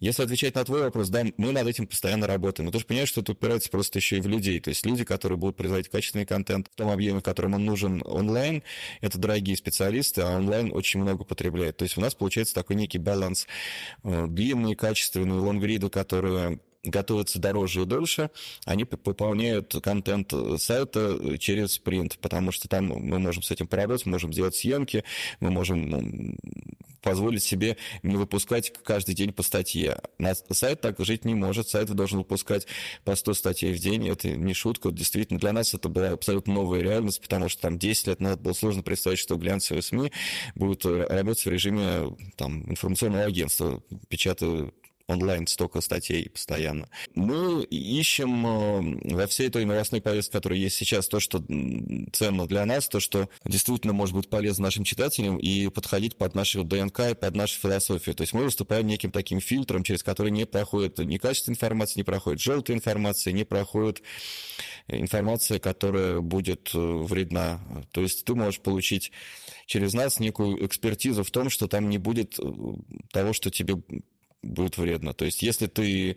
И ты будешь, опять же, отгорожен там от политики, от какой-то геополитики, от которой ты мог устать. То есть нет такого, чтобы каждая СМИ сейчас пыталась отписывать именно на, на повестку вот эту вот, которой сейчас довольно много. То есть мы такой островок безопасности, где мы говорим про то, на что ты можешь повлиять сам, возвращаясь к нашему прошлому вопросу. То есть понятно, что в мире происходит очень много, что вызывает у тебя желание, это вот это бей-беги, но не всегда ты понимаешь, кого бить, куда бечь и так далее. Но при этом есть очень много в жизни, на что ты можешь повлиять сам, почувствовать от этого отдачу, почувствовать от, этого результат, и в итоге тебе будет самому лучше. Мы скорее про это, мы про то, где ты можешь соприкасаться с этим миром, делать лучше себе, делать лучше ближним и делать в глобально лучше некий кусочек этого мира. Вот так немного путано постараться ответить. Ответил, абсолютно ответил. Меня немножечко волнует момент, что мы начали говорить о том, что вы являетесь там с одной стороны трансцетерами, что вы создаете вот эту новую волну и все это. Mm-hmm. А, но при этом, смотри, насколько я понимаю, со своей не гуманитарной точки, чисто технической точки зрения, там большая или там заметная часть журналистской работы это, ну, по сути, исследовательская работа. У вас есть какой-то спрос от аудитории, вы за ним следуете, вы исследуете, там, допустим, ментальное здоровье, вы идете за вопросом ментального здоровья и даете какой-то отфильтрованный, гарантированно экспертный, хороший, не желтый материал читателю. То есть как бы вы на короткой перспективе по сути, являетесь, с одной стороны, лакмусовой бумажкой того, что вы закрываете то, что ищет читатель, гарантируя при этом, ну, как бы сохраняя свою авторитетность именно качественного материала. Вот а как ты видишь, вот в какой момент или там в какой момент твоей работы как главного редактора, как направляющего человека в нужную сторону, вообще твое видение именно журнала, вот в какой момент э, появляется вот э, разрез задавание образа этого мужчины завтра, нежели следование за тем, что он какой-то получится, но теперь-то мы уже понимаем, что, скорее всего, ментально здоровый, ну, например. Знаешь, что, возвращаясь, ну, наверное, к нашему первому вопросу, это такими открытыми глазами и очень широко смотреть на мир, то есть знать, что происходит в, даже в каких-то компаниях, индустриях, бизнесах, потому что у тебя из этого складывается какая-то общая картина. Ты чувствуешь, что вот здесь э, появляется такая, такая-то потребность, такой-то тренд, здесь такой-то, и чем больше ты вот этого всего знаешь, Э, тем тебе легче понять, куда какие-то начинают новые течения выруливать. То есть глобально даже, э, я бы сказал, что вот потребность к журналисту в этом плане такое постоянное любопытство к тому, что происходит в мире. И если ты не замыкаешься на какой-то одной тематике, у тебя больше для этого возможностей. Я, знаешь, я в свое время меня там спрашивали, вот почему ты пошел в лайфстайл, почему ты не пошел в какую-то серьезную журналистику, политическую, экономическую и так далее. А я считаю, что вот лайфстайл, он важнее. Он важнее, потому что он про тебя самого, он про, твой, твой, про твою жизнь. Он более честный, он менее ангажированный, он, он больше про то, чем ты являешься сам на самом деле. И с моим вот этим бэкграундом работы на выборах, я понимаю, что политика – это явно не то, с чем я хочу соприкасаться. Экономика тоже в меньшей степени, потому что мне интереснее разговаривать на, на равных с мужчинами в России, как раз мы называемся «Man Today» сегодня, которые такие же, как я, живут в этом же мире, переживают во многом те же кризисы и проблемы и процессы, которые, будь то там физиологические, будь то политические, экономические, э, именно в том, как они отражаются на их действительности, и рассказывают, как с этим быть. Вопросы, которые которые возникают у меня как у человека, они во многом возникают у наших э, читателей, слушателей и так далее. То есть э, мы сами, э, редакция мужчин сегодня в России, являемся тоже неким таким фильтром и фокус-группой. Плюс мы часто опрашиваем друзей, мы опрашиваем читателей, чтобы им было интересно, что из того, что мы делаем, подходит, а что нет. И возвращаясь к разговору про тренды, действительно сейчас много информации и научной, и какие-то конференции, и действительно много источников этой информации. И даже э, если ты будешь, если бы я занимался все время только чисто своей работой, я бы много куда мне просто было лень соваться. А тут тебя приглашают на какую-то конференцию, там э, гостем, спикером, информационным партнером, и ты волей-неволей сталкиваешься с чем-то еще, чем бы ты, может быть, сам бы по себе и не заинтересовался. И чем больше вот таких вот крупиц знаний ты получаешь, тем у тебя более полноценная картина складывается. И это позволяет во многом предвосхищать какие-то тренды. И, естественно, надо... контактов очень много, очень много интересных людей нас окружает. У нас в том же нашем медиахолдинге еще 8 брендов, э, представляющие разные там ориентированы на разные аудитории, мы все дружим, мы все общаемся и подсказываем себе как, друг другу какие-то новые повороты, поэтому я считаю, что здесь вот любопытство и как можно больше классных людей вокруг, и тогда все получится. То есть получается, что если усреднить э, редакцию Man Today, в среднем по всем департаментам и направлениям, то получится референсный образец э, того самого современного, мужчины России. Мужчины России сегодня, или даже, не, давай так, не, не то чтобы мужчины сегодня, но уже после обеда, такой, ближе, мужчины сегодня уже ближе к вечеру. Да, да, да. Слушай, у меня вопрос, а, вот, исходя из этого портрета, если в нулевых портрет, э, условно, там, men's health мужчины, он занимается спортом, внимателен к своему здоровью, скорее всего, он уже достигает или достиг своего успеха первого или не первого в жизни, в бизнесе, построил что-то или достиг классных карьерных э, высот. Э, это Бриони, Rolex, Третьяковский проезд, ЦУМ, да, все там то, что там появлялось. И все мы примерно тогда понимали, как вот он выглядит, этот э, человек, вот этот образ какой-то мифический, да. Там бренд машин, бренд э, одежды, лайфстайл был примерно понятен. Как сейчас выглядит мужчина? Это мужчина, который э, успешный, man, man today, вот этот вот вечерний. Он садится в свой китайский эксид, э, надевает бренд 12 Stores и едет э, в какой-то ресторан, там, ну, не буду сейчас дальше фантазировать. Вот я немножко цинично, конечно, но то есть как он выглядит сегодня, вот этот э, мужчина? Я себе, знаешь, какой вижу? Вот сейчас выходные будут у нас московский марафон, и на старт выйдут и студенты, и бизнесмены, и менеджеры, и владельцы бизнеса, и какие-то инфлюенсеры, и кто угодно. Но всех их объединяет то, что проводят воскресенье за тем, что бросают себе какой-то вызов, ставят себе какую-то цель, не хотят сидеть на месте. Мне кажется, что они, видишь, они разные. Они из разных социальных групп могут быть. И они будут садиться в разные машины, или даже в общественный транспорт, или на самокат. Но их объединяет то, что они хотят быть лучше, чем вчера. Они хотят э, не ставить на месте месте. Вот, наверное, это их объединяет. Если мы говорим про таких людей, то они хотят становиться не только лучше сами, но и делать лучше тех, кто находится рядом с ними. Поэтому не так важны рестораны, какие-то еще проявления. Как ты говорил, у нас э, в подкасте, по-моему, по ты говорил, что э, не важно, как ты себя чувствуешь в Майбахе, важно, как ты себя чувствуешь без Майбаха. Поэтому вот я скорее про это. Он, ему должно быть комфортно наедине с собой.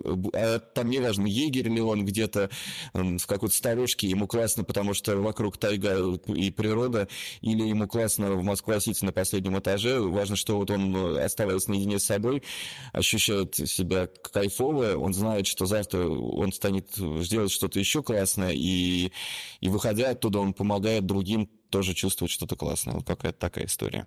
Мне кажется, если вскипятить эту мысль, она на самом деле упрощается до того, что последние этажи Майбахи, эксиды, машины, вот все, что... Вот тот вопрос, который, Виктор, ты задал, это, по сути, то, о чем писал Men's Health нулевых а не текущие. То есть это мой вопрос, те темы, он из которые нулевых. воспитывались То есть тем мой вопрос поколением. из нулевых получается сам по себе. Ну, то есть в целом, получается, повестка сменилась вообще на другие ну да, ценностные. то есть ты как бы он, он фокусируется о том, как, вы, поменялся. да, как выглядит мужчина, и ты, и ты пытаешься выдернуть как раз те элементы, которые Men's Health прививал в нулевых, а он уже прошел. Все, на них сейчас как бы нивелируем, все на разных, все на это. Получается, ну как бы если позволит Антон как будто пофантазировать, а, ответить на этот вопрос, ну, чуть-чуть по-другому, то и он будет о том, о чем сейчас, как раз вот та самая лакмусовая бумажка срезы э, нового То есть ценностный мир меняется, и поэтому просто меняется, меняется вот этот фокус с каких-то внешних атрибутов.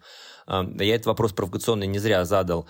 То есть все-таки, получается, это вообще становится не важна вот эта внешняя история, она как-то как логичное продолжение просто лайфстайла идет. Ну, есть у тебя этот майбах, есть, но едешь ты на метро, нет. И при этом ты приходишь на марафон, и вы вместе бежите совершенно спокойно, и потому что вас объединяет что-то большее, чем Э, не знаю, социальный статус, вас объединяют какие-то идеи, какой-то ваш там внутренний интерес, э, посыл к чему-то, что-то улучшить. То есть повестка э, такого человека, наверное, 21 века, она будет э, ре, реально больше там про внутренний мир, про коммуникацию с внешним периметром, чтобы все это было экологичней. А, а все остальное, как просто логичное продолжение, ну, носишь ты там сводч, прекрасно, носишь Rolex, ну, тоже хорошо. То есть это уже не является как будто бы уже определяющим фактором э, да, вхождения в какие-то группы, комьюнити. Там про другое сейчас уже совсем идет речь, как я услышал. Да, ну, слушай, сама реальность подталкивает к тому, что если это зациклен на бренды, я ничего плохого про бренды не скажу, но вот видишь, по событиям последних лет, дорогие тебе бренды могли уйти от тебя. И важно, чтобы ты к этому отнесся э, не только спокойно, но и с любопытством. Так, интересно, а чем я заменю там, ну, если это простой бренд, чем я заменю H&M, чем я заменю Ikea, чем я заменю Maybach, чем я заменю там Rolex, если он ушел, чтобы тебя это не фрустрировало, и ты не, не, не чувствовал себя абсолютно потерянным, лишенным вот и чтобы мне оказалось, что именно вот эти вещи, они составляют ценность твоей, Определяли жизни. тебя. То да. есть не ты э, определяешь, а как будто вещи тебя определяют. И мы сейчас, получается, в современном э, вот, в тренде от этого начинаем уходить, и вы про это тоже а, активно эту повестку задаете, то, что я слышу от тебя, Антон. Да, мы много про это говорим. Сейчас сложно про это не говорить, потому что ну, все пишут про то, какие новые э, бренды появляются. И если уходить от брендов, то новые направления для многих стали открываться. Если мы не только внутренний мир, но и внутреннюю Россию. И оказывается, как классно здесь путешествовать. Это тоже какие-то но, более широко посмотреть на то, что нас окружает. Не, не, не ехать по, по кругу в одни и те же страны, в одни и те же отели, а признать ценность и своего внутреннего мира, и внутренней реальности нашей страны, потому что для многих раньше было каким-то там зашкваром ходить в российском, ездить в Россию, а сейчас это меняется. И тут мы возвращаемся к тому, что в кризисе есть плохое, есть хорошее, вот это хорошее. Я, знаешь, многие годы в автомобильных пресс-турах э, ездил по России, там у Land Rover была целая серия экспедиций «Открываем Россию», какие-то дальние уголки. Мне стало гораздо интереснее оказываться там, чем ну, в Европе, к которой я тоже прекрасно отношусь. И здорово, что сейчас многие, кто просто не, не считал э, такой туризм достойным себя, они, они стали путешествовать по стране, и благо в стране стали появляться, и появилось уже довольно много действительно достойного уровня и отелей, и и ресторанов, то есть э, во всем есть что-то хорошее, все развивается, и одни бренды уходят, другие приходят, а главное то, что мы представляем без них, как это наша философия, наш ДНК.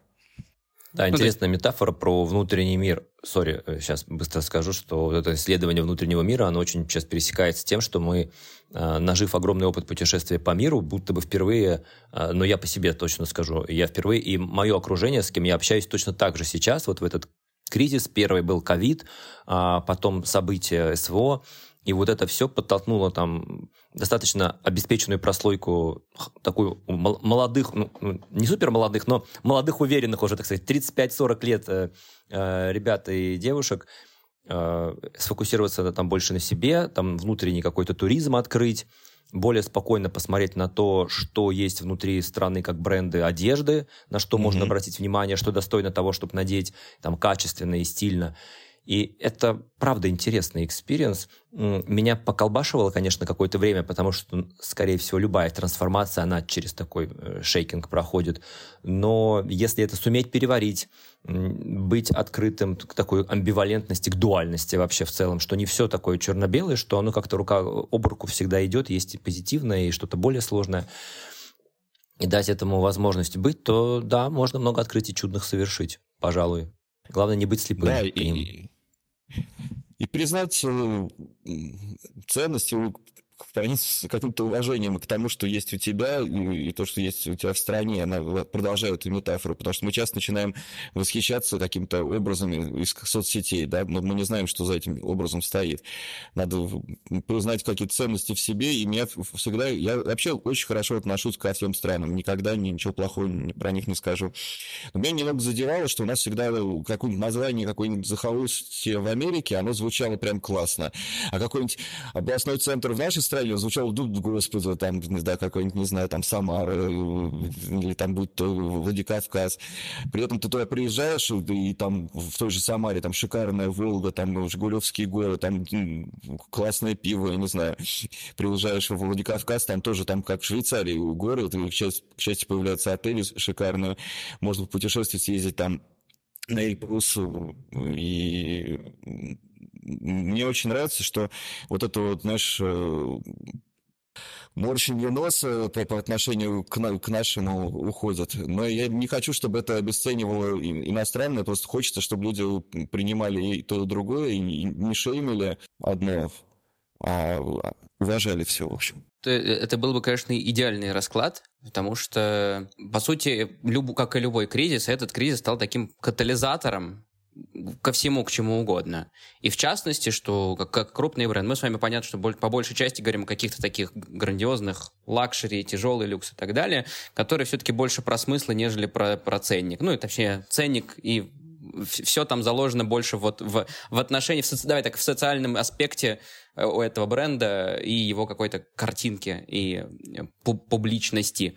Вот. И Просто потому что как косой из-под ног резко они ушли, у нас появился повод вообще обратить на эту сторону не просто там со слепыми глазами, вот опять же, о Майбах, о Брионе, а вообще как-то переоценить. То есть вот это, это поэтому я говорю, что это, это, это встряхнуло, как-то Виктор сказал, встряхнуло, да, но оно встряхнуло, я надеюсь, очень для многих именно не фатально, не в одну сторону, что теперь все плохо и нету смыслов вообще как-то за что-то цепляться, как себя проявлять в жизни, да, а именно что...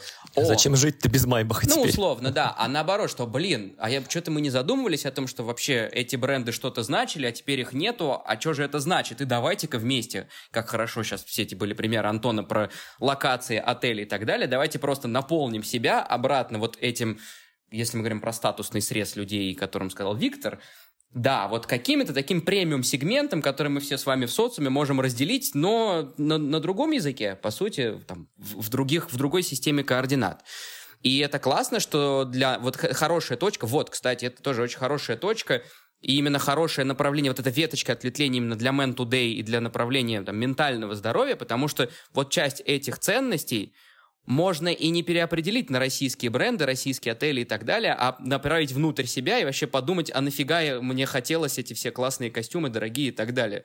Зачем мне нужно было в сером Армане ходить, когда, в принципе, когда, в принципе, не об этом-то была суть. И вот про эту суть покопаться. То есть это как раз хороший момент подстроиться и подумать. Наверное, отчасти это и объяснимо тем, что на это начинает спрос, потому что кому-то не хватает просто там в каких-то лофтовых отелях очень приятно там побыть. Мне хочется, знаешь, э, да, чтобы люди в этот момент, когда все поменялось, э, испытали такую эмоцию, а что так можно было? А оказывается, здесь и это есть. То есть мы немного зашоренные были. И мне кажется, что вот тот возраст, в котором пребывает страна, сейчас ей исполняется там 33 года в следующем году, что это такой возраст как раз э, зрелости, Хорошее возраст, сравнение. Да, возраст, когда можно с какими-то такими подростковыми э, иллюзиями попрощаться и взглянуть на вещи действительно серьезно и понять, что у тебя впереди еще много всего. Это тот возраст, в котором, если мы возвращаемся к мужчинам, 30-40 лет, это тот возраст, когда они э, начинают занимать какие-то ключевые должности в разных сферах, политика, экономика и так далее, ну, должны по-хорошему занимать, и определять жизни следующего поколения. И к этому возрасту действительно надо прийти уже с осознанием Э, тех ценностей, которые есть у тебя, которыми ты обладаешь, а не которые там где-то ну, со стороны тебе кажутся классными. Поэтому, может быть, так, такой цикл развития в этом и логичен. И, может быть, логично, возвращаться к цикличности, тоже вспомнил э, интересный факт, что в 98 году Men's появился он не был э, первым из глянцевых журналов, но был одним из первых. В итоге через него прошли все ключевые игроки, которые потом создали Максим, и GQ, и Snob, и Forbes. То есть из него вырос весь этот мужской глянец. Сейчас он во многом схлопнулся, потому что ушли Playboy, ушли GQ, ушли э, печатную версию Максима. Но, возможно, вот все опять сошлось к нам, теперь уже под названием Man Today, но может быть, новый виток из нас опять это вырастет в какую-то новую сущность, Сложно сказать, как оно будет. И то, что мы поменяли название, тоже логично возвращаясь к тому, что мы начинали со здоровья и фитнеса, и в какой-то момент уже название э, со словом health, оно нас сковывало. Сейчас мы про все то, что окружает мужчин сегодня, про все то, что должно быть для них важно, и что они сами считают важным. То есть все развивается, и это интересно. Слушай, а Фрейд считал, что развитие социума происходит так же, как развитие психики индивида. Есть прям смежные признаки.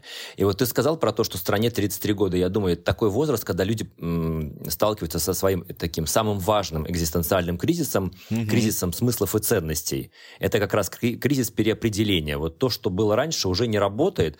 То есть ты мог там на каком-то перфекционизме жутком, э, на амбициях диких что-то вот сделать, занять вот эти посты, дойти до вер- верхов определенных, а потом понять, что это вообще как будто а оно мне нужно было, зачем нужно было, это про то, что я хотел или не хотел. И вот это 30-40 там... Майли чуть-чуть... это желание. Майли это желание, да. Вот первый большой вопрос, который, с которым я сталкиваюсь, когда ко мне приходят э, топы или предприниматели в коучинг, они такие, а я, все, я не понимаю, я ничего вообще не хочу на самом деле. Все есть, и я ничего не хочу. И там начинается большая работа по переработке своего вообще опыта, чтобы это было, и, и как-то, чтобы человек прикоснулся, вот внутрь себя залез. И вот эти 33 года стране, как будто бы и стране, страна проходит экзистенциальный кризис, да, больше начала обращаться к тому, а что мне нужно, а, про что были эти 33 года, да, и как я буду... И у многих же еще другой вопрос. Ну вот мы достигли этого, а что дальше? Старость, смерть или что? И как развиваться дальше? Каким я буду там в 50 лет? Ну то есть вот эти смыслы, а, они начинают пытаться к ним прикоснуться вот, вот в этот период возраста. И, и что, э, вот говоря про все это, я думаю, вот текущему... Про, про страну мы вряд ли сейчас подумаем, как стране пережить кризис. Наверное, там мы будем каждый делать свое дело как можем для того, чтобы повлиять максимально на те сферы, в которых мы экспертны. А, а вот про личный кризис того самого мужчины сегодня. Вот ты как тоже вот этот тот самый 40-летний. То есть страна проходит кризис, э, там вот, этот, вот, это, вот это элита, условно говоря, те, кто стали там топами, влияют на что-то в разных сферах, тоже проходит кризис. И личный, и вместе со страной. И вот как быть этому мужчине? Помимо того, что ты уже говорил сегодня там и про живой интерес, не терять эту вот а, а, азартность, что вы как э, издание, как платформа с новой повесткой тоже стараетесь помогать вот этим мужчинам определяться, как-то дать совет, возможно. Что, может быть, еще, какие у тебя есть мысли? А, как этот личностный кризис, э, который еще попал на кризис э, развития страны, в которой там ты живешь, как его пройти? Как, как не выпасть? Не вывалиться из него, не помереть? Ну, вот, что ты думаешь про это? Да, какой-то тотальный кризис среднего возраста происходит. Ага, вот, вот Слушай, что, ну... что делать-то? Да, Ох, ну, э, во-первых, мне нравится то, что мужчины в нашей стране стали чуть раскованнее, чуть выдохнули, мне кажется. Ну, про всех мы не скажем, но, по крайней мере, они стали позволять себе больше там э, и эмоций проявлять, и меньше детей прессовать, говоря про то, что как будет следующее поколение расти. И где-то, может быть, заплакать, где-то повести себя то, что раньше считалось как баба, там, да, и признать в себе какую-то слабость, потому что быть бесконечно сильным, особенно вот в этих ситуациях, которые сейчас происходят, это очень сложно, потому что если ты не гибкий, ты не подстроишься под кризис, ты сломаешься под его гнетом и так далее. Наверное, мы про это, в смысле, даже не наверное, мы про это много говорю, потому что пора забыть про то, что мужчина слабый, сильный пол, да, слабый пол. Надо понять, кто ты такой, мужчина или женщина, неважно. Важно где-то дать себе слабину, где-то дать себе э, силу и, и признать, что иногда и слабость это может быть сильной. Проявлять эмоцию и говорить э, о себе и с самим собой, и с другими, потому потому что многие из нас чувствуют себя обиженными, потому что какие-то их э, хотелки не выполняются. При этом они их никак не озвучивают. Они запираются полностью в себе, ходят надув губы, и этот кризис э, только провоцирует и в себе, и вокруг себя, потому что они не позволяют себе быть искренними с близкими, ждут, что их услышат, что э, как мама там почувствуют, когда им надо получить молоко и так далее. И из-за этого начинается конфликт с партнером, с женой там и так далее, потому что что э, ты считаешь, что она тебя не понимает, а может быть, ты ей не говорил об этом. И как тебя можно понять? То есть вот умение разговаривать, умение слышать, умение разговаривать с собой, умение слышать себя, свои желания, говорить о них и э, дать себе право на какие-то проявления и эмоции, и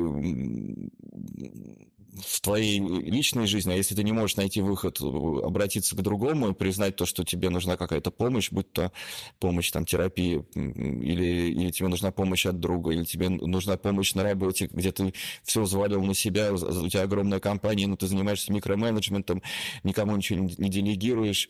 То есть Э, я хочу верить, что мужчина, подводя итог, добавит к, к традиционно тому, что в нашей стране считают мужскими ценностями мужской силой, добавят какие-то женские ценности женскую силу, добавят э, чувственность, добавят нежность, добавят э, эмпатию, добавят какую-то гибкость и слабость, то, что раньше считалось слабостью, и признают право своих сыновей тоже на это. Они будут пытаться вырастить из них каких-то универсальных солдат. Наверное, будет если мы будем развиваться в эту сторону, потому что от этого выиграют э, все, все и оба пола, и вся страна в целом. То, то есть получается, что вектор развития, возвращаясь там услов, условно к Man Today, например, состоит в том, чтобы ну, работать над тем, что нужно разбивать стереотипы, чтобы дать показать вот этому мужчине вечером перед завтра или там завтрашнего утра о том, что есть кто-то другой, которым ты не позволял себе быть, потому что надо было держать все в себе, надо было тут он вот так вот, ну, все, что ты перечислил к там, традиционно маскулинным да, да, да. таким проявлениям, а что есть кто-то другой, и мы можем показать через этот глянец, через статьи, что вот это тоже нормально, есть там другая сторона, что можно подоткрыться, и так далее. И второй маленький комментарий, тоже сквозь все это, и поймался в какой-то момент на мысли, что вот эти вот кризис личностный, который среднего возраста, о котором мы говорим, он же как раз про смыслы, мы говорили про индивидуальность в начале, и, а это все про вопросы. Мне интересно, если вот насквозь посчитать все материалы, ну или как-то нормировать их на количество статей в Men's Health, а потом при, преемником Men Today, появится ли больше знаков вопроса именно во всех статьях. Вот, например, там, за последний год. Следует ли из этого, что как бы вот работа над этими стереотипами это чуть-чуть приводить, приземлять людей, мужчин, да, конечно, в первую очередь, и таким образом их немножко челленджить на вопросы к самим себе. То есть даже не столько давать ответы, как это могло быть в нулевых, о том, что мы задаем тренды, мы показываем, как, как жить красиво, как надо хотеть, а как не надо хотеть, и вот хотите так, а не по-другому. А столько про как бы найдите, найдите свой путь, а мы вам просто покажем, как к нему, как это условно удочку начнем с вами вместе делать, а не рыбу, как это было тогда. Сам спросил, сам ответил. Я тебе могу сказать, что э, если мы возьмем журналы там более ранних годов, даже относительно недавних, ну там 10 лет назад, то даже язык, которым мы общались, и э, там заголовки, которые мы себе позволяли, и угол зрения, э, под которым мы рассматривали вопрос, они сильно отличаются. Вот у меня коллега, который в этом году заканчивал журфак, она защищала диплом как раз потому, как, как э, мужской глянец э, освещал женс, женскую повестку. То есть как мы смотрели на противоположный пол. И с точки зрения сегодняшнего мужчины, там очень много прям зашквара. То есть это такой, знаешь, э, юмор из казармы и то, то, что сейчас кажется неприемлемым в отношении к женщине. И это действительно было, и мы даже изменили то, то как мы обращаемся к читателям. Мы раньше обращались на «ты», сейчас перешли на «вы». И это не значит, что мы от них дистанцируемся, это скорее то, что мы признаем ценность того э, пути, который и они прошли, и многие из них э, выросли, и вот это тыканье, оно как-то стало нам претить. То есть больше стало уважения э, вот в, в этих двух аспектах, даже которые сейчас мне пришли в голову, в отношении к противоположному полу, и в отношении между читателем и журналом или сайтом. То есть это тоже поменялось. Ну а что будет, мы, конечно, увидим. Уже тут. У нас будут трендсеттерами те, кто сейчас подрастает. А, Антон, как ты думаешь, подрастающее поколение потеряны? Миллениалы. Я про миллениалы. Вот те, кто через 10-20 лет, по идее, должны стать такими новыми нами. Тоже занять свои посты какие-то, добиться успеха в определенных сферах. Вот, вот это поколение потерянное или наоборот какое-то супер уникальное? Что ты думаешь? Мне очень нравятся, какие сейчас подростки, вот те, кого я вижу в окружении там, своих детей и так далее. Они, мне кажется, более цельные, более спокойные, менее зашоренные, менее зашуганные. То есть они выглядят более самостоятельными, взрослыми и более цельными личностями, чем, мне кажется, мы были. То есть мы так скорее от родителей сторонились, мы что-то от них там дистанцировали и были более детьми, чем они. А, мне это поколение нравится, вот, но в том свете, в котором я его вижу они, конечно, еще не, не совсем готовы к тому ритму и не, не хотят его. То есть дети говорят, что не хотят так много там работать. И, например, мы на эскалатор выходим в метро, я сразу в левую сторону, типа, надо бежать вниз. Они такие, а, что, бежать? Давай постоим. Я такой, господи, мы сейчас потеряем много времени, тут что можно столько всего успеть. Но, но мне кажется, что они просто вот как раз возвращаясь к какому-то умению знать себе цену, слушать себя, понимать себя, может быть, они и, и ближе к этому. И, может быть, правда, их воспитывали уже не так жестко, как нас. Может быть, а, а, у них было больше источников информации. Мне хочется верить, что оно не потеряно, оно будет классным. И не хочется переходить вот на эту, знаешь, позицию, что в наше время было лучше, и деревья были выше, и, я верю, да, что наверное, все будет хорошо. Я тоже в это верю, потому что много про это говорят, много социальных исследований, что особенно там 14-15 лет летние, те, кто еще вот моложе, даже не совсем миллениалы, их там еще mm-hmm. как-то альфа, по-моему, называют, вот, что вот там вот у них там какие-то проблемы будут как раз с взрослением, с заниманием постов, потому что они этого вообще не хотят, вот этого избегают. И я уверен, что это не так драматично, как рисуется, скорее всего, потому что просто поменяется и сама экономика, мироустройство, и, скорее всего, они в нее встроятся. Встроятся просто нам с нашими ценностями бежать по левой части эскалатора, наверное, это просто пока что кажется немножко странным и диким. А как можно, разве можно не бежать и чего-то достигать? Вот сколько ты, Антон, спишь да. часов, скажи мне? Слушай, бывает по-разному. Я в последнее время, то есть очень много раз, очень много лет, э, прям допоздна там работаю, засыпаю за компьютером. Потом я понял, что вечерние вот это ночные бдения не очень эффективно, потому что я пришел уже уставший, я начинаю просто прокрастинировать, ладно, посмотрю какой-нибудь ролик, в итоге я трачу время, ничего не сделал, и также не выспался. Я стал вставать э, э, рано, хотя надо там детей в школу, в сад поднимать. Стал вставать там типа в 5, или там, ну да, например, в 5, и с утра работать. Сейчас я стараюсь как-то все все-таки учиться больше делегировать и себе давать отдыхать, потому что я понимаю, что это просто неэффективно. То есть ты себя очень быстро загоняешь и я, знаешь, еще на опыте, я, знаю, что вот эти дедлайны, которые тебе ставят, они часто, ну, они двигаются, будем честны. И вот пытаться сейчас я умру, но, но уложусь, надо как-то знать себе цену, сказать, знаете, ну, я вам пришлю не сегодня, а там через два дня, потому что часто бывает, ты там умираю, что ты делал, а потом тебе через неделю возвращаются с какими-то комментариями, и ты понимаешь, что, ну, как бы классно, но а зачем-то вы тогда меня загоняли. И mm-hmm. отвечаю на вопрос про сон, ну, сплю, наверное, 6-7 часов где-то так я сплю. Ну, в целом-то даже неплохо, я бы сказал. Да, это нормально. После, не, на, не, после не навыка жалуюсь. делегирования. Да. Ну, Я вот, думаю, что- это, кажется, идеальный мир, я еще не, не- не до конца освоил навык.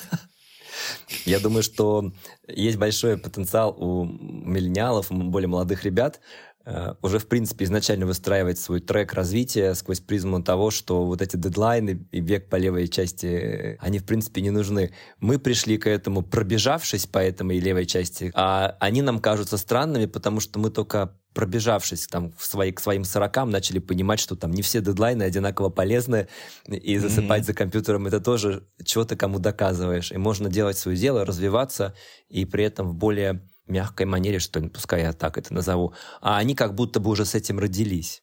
Это прикольно, Да. интересно посмотреть, как они дальше будут это использовать как навык, и как он будет капитализироваться в их там достижения, в их позиции какие-то новые. Здорово. Мы много сегодня говорили про потребление информации, про то, куда смотреть, как смотреть, как Men's Today задает тон сегодня. А, Давай, наверное, под занавес поговорим про Digital Detox. Э, Как же, может быть, перестать потреблять столько информации или научиться потреблять ее а, столько, сколько надо? Потому что с едой э, благодаря вам в том числе, мы научились потреблять правильный колораж, э, БЖУ, мы теперь это умеем. А, а, от- Вот, открывая свой холодильник, э, я точно знаю, где у меня лежит авокадо, э, яйца и куриная грудка. А вот как же быть, когда я открываю свой смартфон? Ох, знаешь, э, меня, конечно, больше фрустрируют мессенджеры, которые разрываются, потому что это какая-то бесконечная история, и для меня лучший отдых, когда я их просто отключаю. Я, редко это удается, потому что слишком много всего происходит сразу. Но у меня был отпуск как-то раз, когда я прям заранее сказал, был он, правда, 4 года назад, когда заранее сказал, что я, вот, я их не удаляю, я их уберу на самый дальний экран телефона и отключу оповещение. Если кому-то что-то от меня надо, пишите смс тогда я полез туда проверять. В идеале надо, конечно, выделять какое-то время, когда ты общаешься с информацией, и не тонуть в новостной повестке, потому что там же все устроено так, что, что негатив нас хорошо подкручивает. Мы начинаем тыкать на какие-то негативные новости. Но чем больше мы их читаем, тем больше нам их начинают подсовывать, потому что становится, понятно, что это пот- потребляешь хорошо. Наверное, в идеале стоит вы- выбрать каких-то несколько источников информации, которым ты склонен доверять, которые тебе комфортно читать, и не, не разбрасываться, не переходить по бесконечным ссылкам. Хороший вариант, конечно, отложить вообще смартфон и читать что-то такое бумажное, типа Ментудо и того же самого. Слушать подкасты, просто закрыть глаза, расслабиться и дать глазам отдохнуть от экранов, это тоже важно, особенно перед сном рекомендую же за пару часов до сна отключать телефоны. И вот, пожалуйста, наш подкаст, мне кажется, надеюсь, не усыпит, но даст э, много почвы для раздумий перед сном. В Не общем, снимет если- тревоги. не снимет тревоги, которые всегда с нами. И, знаешь, это непонятно, как тут соблюдать баланс. С одной стороны, оставаться на связи, не терять что-то важное, с другой стороны, не тонуть во всем этом. Короче, наверное, ну, как минимум сократить этот дум-скроллинг, когда ты просто тонешь в, в новостях и заранее придумывать для себя какие-то действительно интересные тебе вещи, которые ты хочешь э, потребить на досуге, потому что очень часто мы залетаем, мы начинаем просто листать, и время идет, потонуло, и ничего хорошего не, не получили. То есть, м, наверное, я так не делал еще. Я, правда, тону во всем этом, но вот мне кажется, что разумно ставить на условную полку, будь она цифровая или не цифровая, какие-то вещи, которые ты действительно хочешь получить, и их читать и вознаграждать себя ими, чем просто такое у меня свободное время, начну что-то листать. То есть делать это осознанным.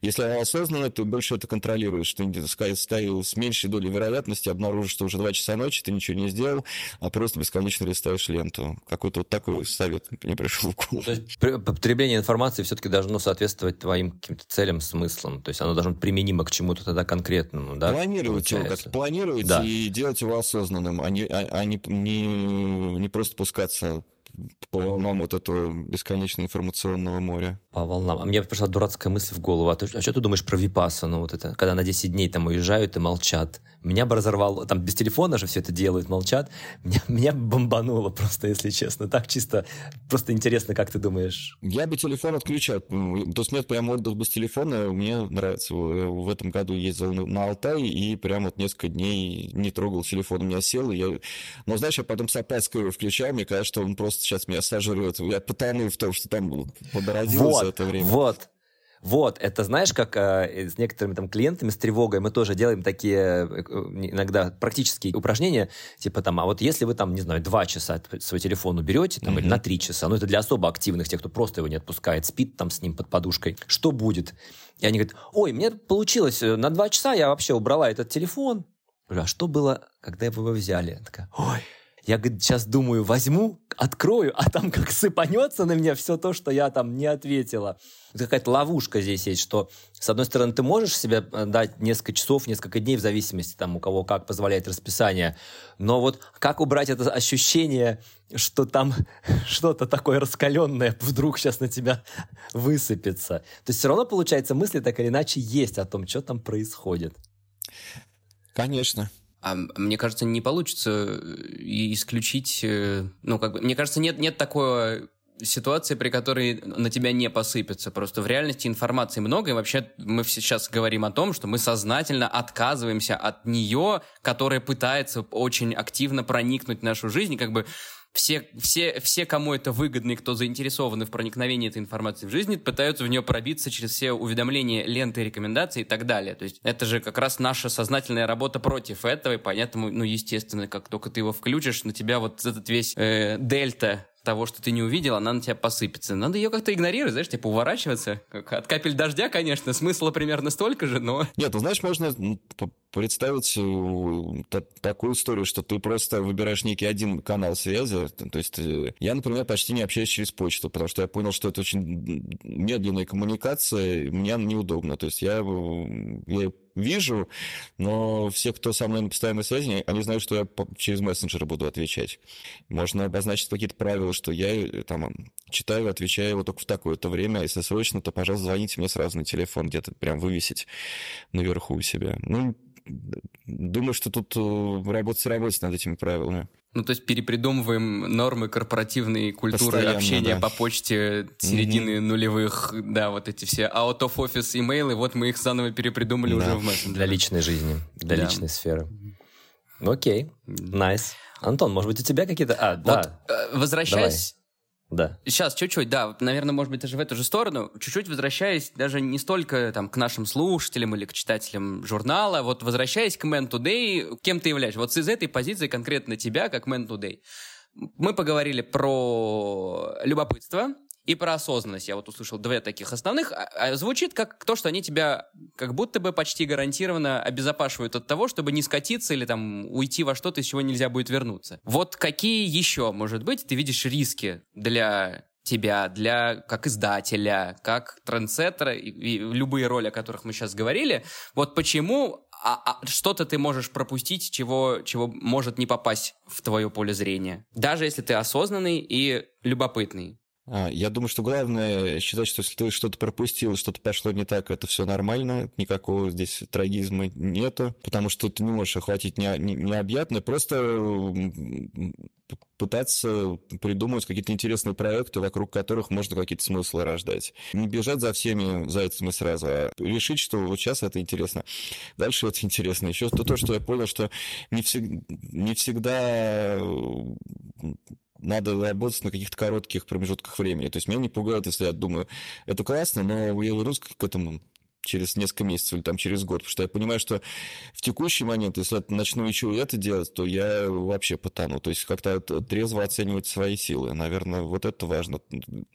И искать хороших э, людей, с которыми можно быть друг другу полезными, и которые могут что-то взять э, на себя для тебя, а ты чем-то им можешь помочь. То есть искать какие-то классные коллаборации, интересные партнерства не пытаться все вытягивать самому. Нет, ловушек бесконечное множество. Уметь говорить «нет» это, наверное, один из ключевых навыков. Потому что очень много, если возвращаться к какой-то реальности, в которой я существую, и каждый день какая-то куча презентаций, премьер, вечерних мероприятий. И их реально много. Я понимаю, что да, наверное, будет здорово появиться там, сям, познакомились с этими, какие-то вместе придумаем идеи.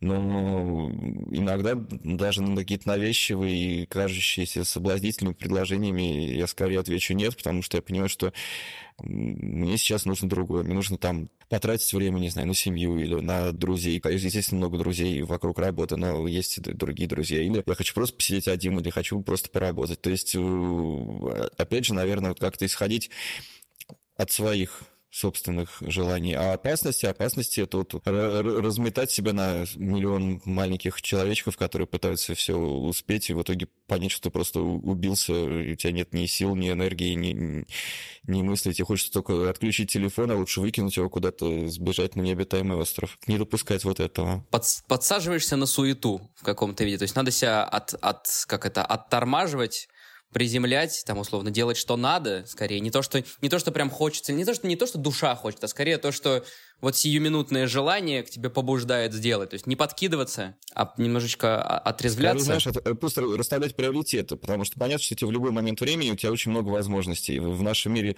где действительно, как там водить в зазеркалье, бежать в два раза быстрее, чтобы оставаться на месте, это действительно нужно, но просто пытаться в этом информационном шуме и в этом бесконечном вале тех или иных вариантов э, развития событий, выбирать что-то одно. Пусть оно будет не неважное, ну, не одно, там, не знаю, пять штук. Но просто как-то вычленять то, что, что, на, на что ты сейчас делаешь ставку, и вот этим заниматься. Потому что иначе про, прямо это убивает, убивает во, во всех смыслах. Возвращаясь к Алисе, можно вспомнить вторую часто тиражируемую цитату, что надо знать, куда еще бежать, да? Потому что ты не знаешь, что все mm-hmm. равно куда.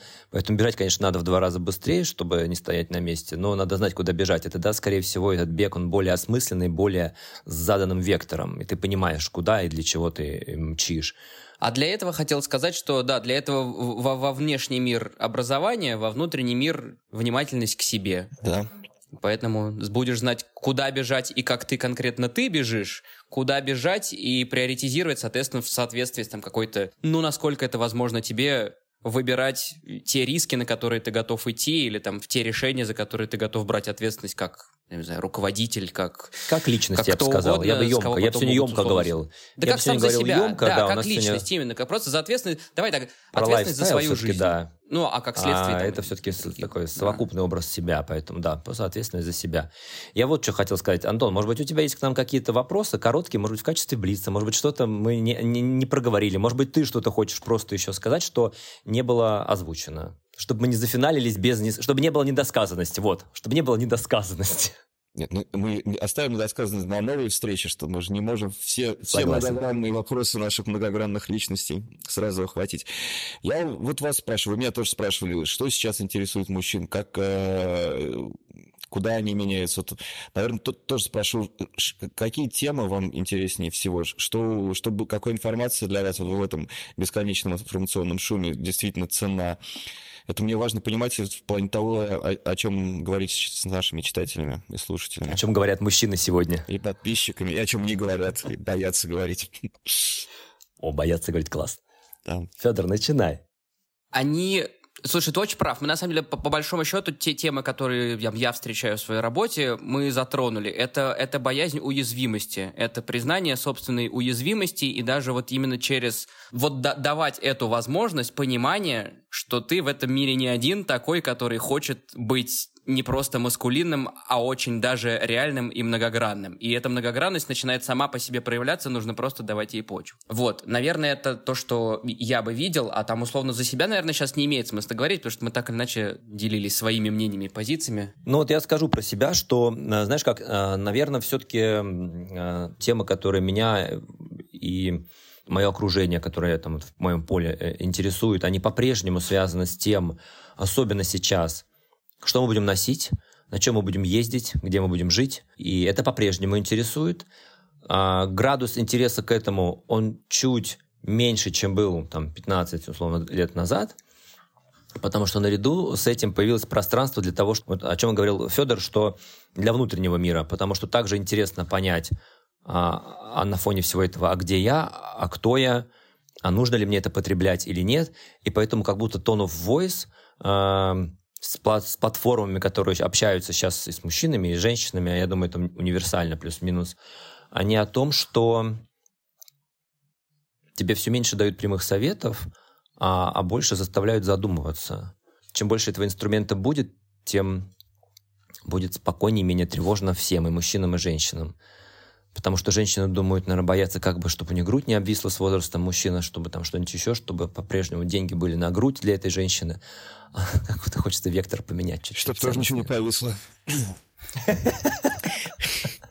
Ну да, и там тоже есть свои архетипы, то есть это же не только про то, что там задавать условно эти вопросы, это же и про предложение, вот как тоже продолжу, что давать выбор этих, этих смыслов и под них подбивать какие-то, а кто же, кем же я могу быть, вот этим, вот этим man, man, man of tomorrow, mm-hmm, давайте в, в, в таком контексте. То есть кто, кто мне вот больше из предложенных вами здесь больше подходит? Не таким, каким вы хотите, чтобы я был, а вот давайте посмотрим, посмотрим всех, кем я могу быть да, завтра и примерю стол, эти костюмчики. Выбрать, да. Это тоже костюмчиках. Это такой, да, но это уже тоже не на сегодня. Тоже костюмы, но все равно это уже какая-то отправная точка о том, как помыслить обо мне завтрашнем и, вообще любому мужчине о том, посмотреть чуть-чуть на себя. Вот, кстати, посмотреть на себя со стороны, отчасти, да, может быть, где-то найти вот в этих смыслах и в других примерах, внезапно обнаружить себя вот этим архетипом того, кем ты на самом деле не хочешь быть завтра, и вот это тебя отрезвит и вернет к тебе такому, ой, слушайте, да, что-то я вот в этих смыслах немножко запутался своих, меня это куда-то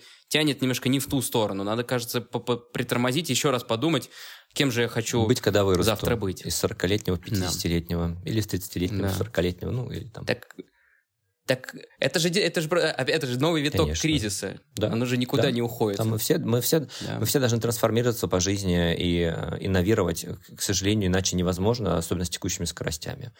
Поэтому, да, это становится просто, это становится частью лайфстайла. Угу, это точно. Ну а внутри кризисов мы так или иначе регрессируем, больше хотим, больше вот этой ультимативности появляется, потому что немножко нервы подсдают, и терпение, и вообще в целом психика уходит в более простые конструкции. Поэтому, да, конечно, О, очень Федь, просыпается этот меня внутренний ребенок, хочу здесь вдохновил, сейчас. Прости, что я тебя перебил. Эм, а ты меня вдохновил на мысль о том, что кризис, он реально приводит к черно-белому мышлению и очень упрощает нас. И вот, наверное, еще один, одна просьба, может быть, даже к тебе, Антон, как к лидеру этого мужского мышления будущего, э, вывести парней из черно-белости. Вот дать mm-hmm. растяжку вот эту. Вот вывести из черно-белости. Понять, что не да, нет, не черно-бело. Очень большая гамма разных эмоций, спектров мыслей, смыслов. И вот посмотрите, что вот это тоже есть. Я думаю, вот помочь выбраться из черно-белости этого кризиса, не бояться его и дать возможность как-то увидеть шире.